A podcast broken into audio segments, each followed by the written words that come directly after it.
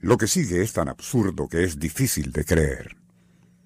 Sin embargo, autoridades civiles, eclesiásticas, en Córdoba, España, y así como testigos presenciales, dan fe de algo horrible que sucedió en una granja porcina de esa ciudad a mediados de 1989. Allí el niño Ignacio Sanz, hijo del dueño de dicha granja porcina, no bien regresó de la escuela, se acercó al corral para dar de comer a Hernando, un simpático cerdo que había cuidado desde que nació. Fue al abrir la reja metálica del chiquero cuando se encontró con algo horrible. Varios animales habían sido atacados y mutilados por el otrora apacible Hernando, que lucía más bien como un feroz jabalí. Fue algo espantoso, declaró Ignacio posteriormente, pues al verme se acercó gruñendo como una fiera. De no ser porque cerré el portón, de inmediato sin duda me habría atacado. Onda, la superestación presenta Nuestro insólito universo. Cinco minutos recorriendo nuestro mundo sorprendente. Una producción nacional independiente de Rafael Silva. Certificado número 3664.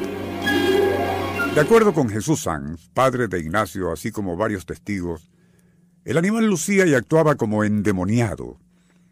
Atónito y sin saber qué hacer, Sanz decidió acudir a las autoridades sanitarias. Pero algunos vecinos, atraídos por los gritos de Ignacio, al ver aquel cerdo que actuaba como un ente infernal, le aconsejaron acudir al cura del pueblo. Este se negó argumentando que el exorcismo estaba reservado para humanos y no un animal.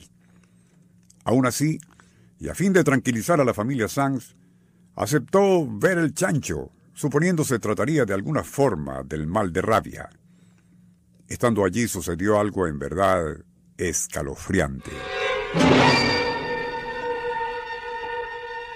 Con solo divisar al religioso, el cerdo se irguió en dos patas y así se movió por el corral al tiempo que emitía groseros sonidos guturales. Algo tan inverosímil impresionó tanto al cura que aceptó llevar a cabo el ritual católico para expulsar demonios. Una hora después, y escoltado por tres guardias civiles, así como los aditamentos que requiere esa arcaica ceremonia, el padre Fontela se atrevió a entrar al chiquero. Justo cuando iniciaba dicho ritual, el otrora plácido cerdo, que había permanecido gruñendo en un rincón, se transformaría nuevamente en fiera. Peor aún, y mientras el cura retrociendo unos pasos le salpicaba con agua bendita, sucedió algo horrendo. Sacudiéndose grotescamente, el cochino estallaría en llamas blanco-plateadas. Las chispas que volaban cayeron en la sotana del presbítero incendiándola. De inmediato los presentes, empleando baldes de agua, consiguieron apagar las llamas, aunque no la extraña incandescencia que carbonizó al cerdo enloquecido. Todo lo anterior suena tan estrambótico que, y de no estar avalado por muchos vecinos, así como guardias civiles, merecería ser catalogado de alucinación supersticiosa. O quizás tan violento comportamiento del marrano pudo ser provocado por algún virus similar al que había causado al notorio mal de las vacas locas a finales del siglo XX.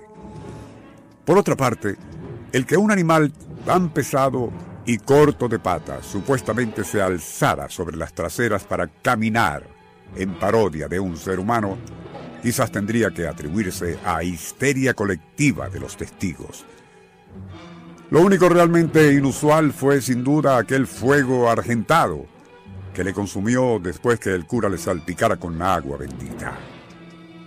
En relación a este caso, vale la pena mencionar que existen precedentes como se relató en este programa hace algún tiempo, y que sucedió en Bruselas a mediados de febrero de 1989. Allí, y en un centro de investigación biológica, se dio el caso de un conejo que inesperadamente estalló en llamas, muy blancas por cierto, incinerando al animalito sin causa aparente. Onda, la superestación presentó Nuestro insólito.